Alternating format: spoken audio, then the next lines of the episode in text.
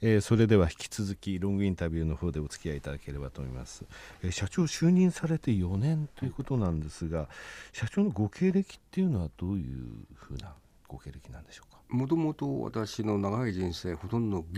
コンピューターの技術者。技術屋さん。一辺倒で来ております。で最初は日本の国産企業で、はい、まあ、コンピューターを作る方にいました、はい、それから、えー、外資のデジタルイクメントコーポレーションとい。うところに転職して、はい、でそのまま、えー、自動的にコンパクという名前になって,、また引き継いで自動的にヒューレット・パッカード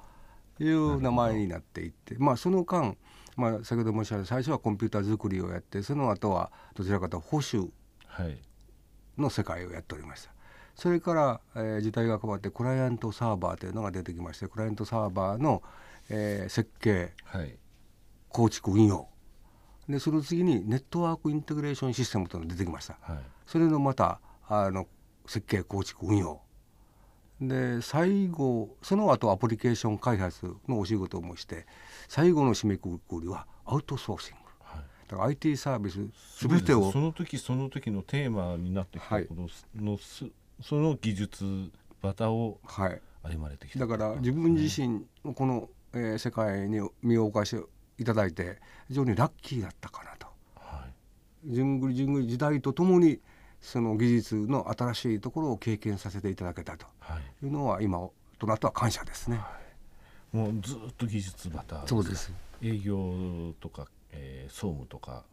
そちらに。ないです。ない、はい、技術また一辺倒でここまでいらっしゃる、はい、ということですね。で先ほどお話を伺っていてですね、えー、非常に感じたのは初め44年の歴史っていう部分を、はい、えー、そこを今抜けるんだというお話、はい、えー、それから後半最後の部分でされていましたけれども、えー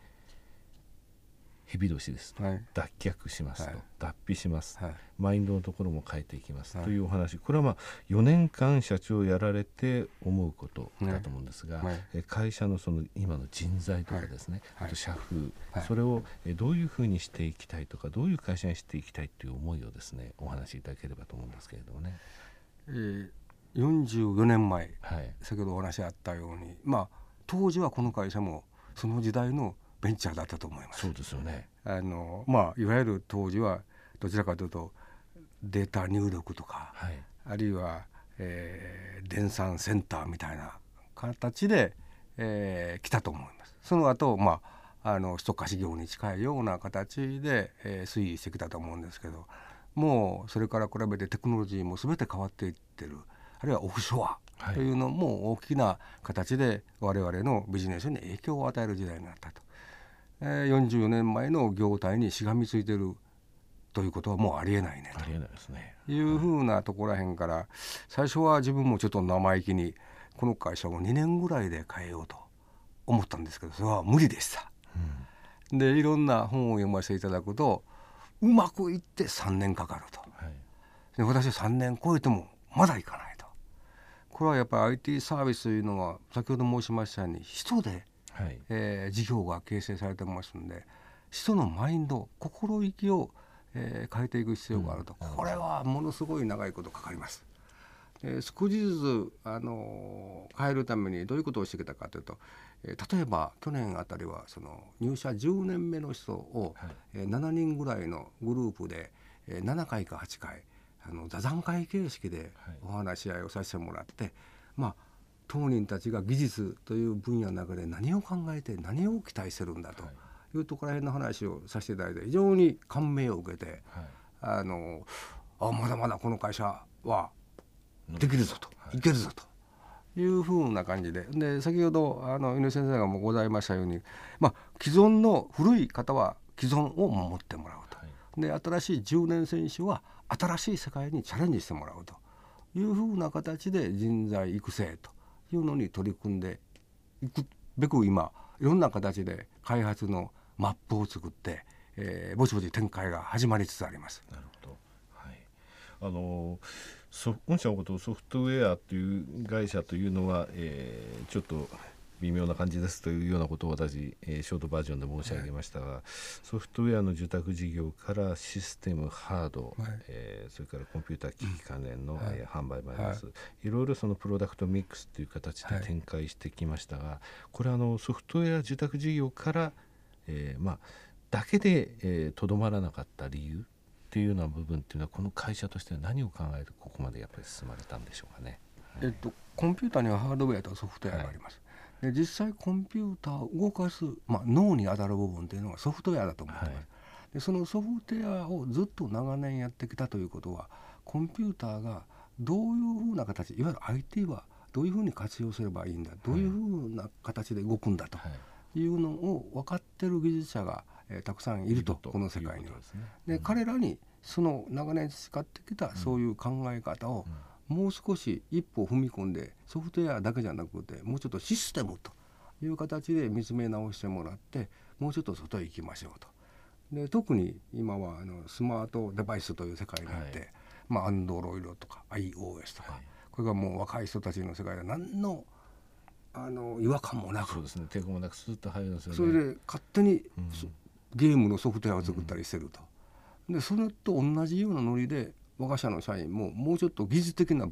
裏付けがあるんで、もう少しいいものを作り出せたりあるいはもう少しいいシステムを作り上げることができるんじゃなかろうかというふうなところらへ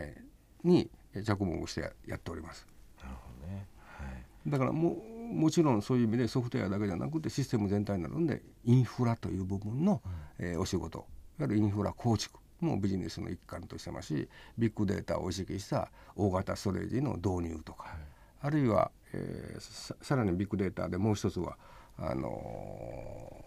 ー、ビジネスインテリジェンス BI の世界ですね。ビジネスインテリジェンス。インテリジェンス、はい、要は大量データの分析をやるツールを使ってお客さんに,、えに合った仕組みを作っていくというふうなところへんまで踏み込んでおります。あのこの朝材にもあのファーストさんとかねあのお出いただいて、そのやっぱりビッグデータのところですね、はい、えー、いろいろとその IT 関連の会社さんから伺ってきましたけれども御社としてまししましたこのリーチ4150に向かって社長の中の今イメージだけでもいいんですけどもねどこの部分がエンジンになるかな新しいものでもいいですし今現在の既存のサービスでもよろしいですしどこの部分がここからのエンジンになるかなって自分の中で思われるところってございます？えーと先ほどリーチフォア150というお話しさせていただいた中に、あのもう一つのテーマがございまして、えー、 Next New という言葉がございます。次なる何かを作り出そうと、はい、その Next New なるものというのは非常に快適で、はい、非常に利便性がよろしいもの comfort convenience というふうなこう思想を入れ込んだ Next New を作り上げていこうと NN で CC ですね。そうです。ネクストニューで。はい。えー、コンビニエンスではい、でそういうチームを作って、はい、はい、その先ほど申しました10年選手を集めて新しいものを考え出そうじゃないかと、はい、だから一つは既存のビジネスが一個のエンジンになる、両方エンジンを持ちたいと、はい、だから既存ビジネスのエンジンとネクストニューのエンジンを持って走っていきたいと。い。うふうに考えてます。おそらくこれあの私のあのざっくりした感覚ですけどね、はい、100億って売り上げいった後っていうのはその後早いかもしれないですね。おそらく100です、ね、100の壁を乗り越えるのが、はい、そうですね。はい。ぜひその100の壁を乗り越えてですねすぐ電話をしてあのすぐ朝材出たいんだけれども 聞いていただければ ありがとうございます。お招きしますので、はい、えー、またお越しいただければと思います、はい、えー、本日はどうもありがとうございました、はい、どうもありがとうございました